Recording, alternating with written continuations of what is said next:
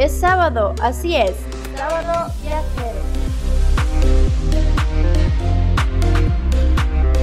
Viajero, prepara tu mochila y esté listo para ir hasta el otro lado del mundo. Te llevaremos a la cultura oriental, Corea del Corea Sur. Del Sur. ¿Has oído hablar del ramen? ¿O sobre los muñecos Halo? Tomemos un vuelo de 21 horas con 45 minutos hacia Seúl. ¡Déjate llevar!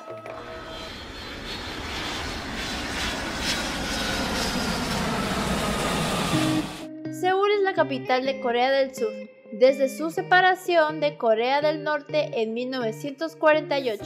Seúl actualmente es considerada una de las ciudades más visitadas en el mundo, gracias a su avanzada tecnología como las famosísimas LG y Samsung, que han posicionado a Corea del Sur en una de las grandes potencias en tecnología.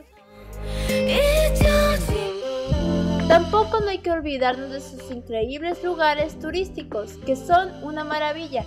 Descubre los lugares de Corea del Sur, este país asiático que se repleta de experiencias y una cultura extraordinaria.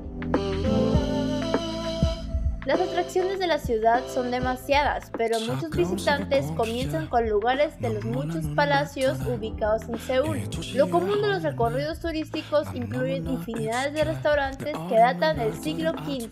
También podrás disfrutar de antiguos templos y santuarios, hermosos parques públicos, diseños de vanguardia, centros comerciales y algunos de los mejores restaurantes de toda Asia. No puedes irte de Seúl sin visitar la Torre N de Seúl, que tiene casi 2.500 metros de altura y es uno de los monumentos más impresionantes de Seúl en la actualidad. Esta torre es una torre de televisión, cual ofrece una de las mejores visitas en la ciudad. Así que ve acompañada de tu persona favorita y disfruten de la noche de la capital.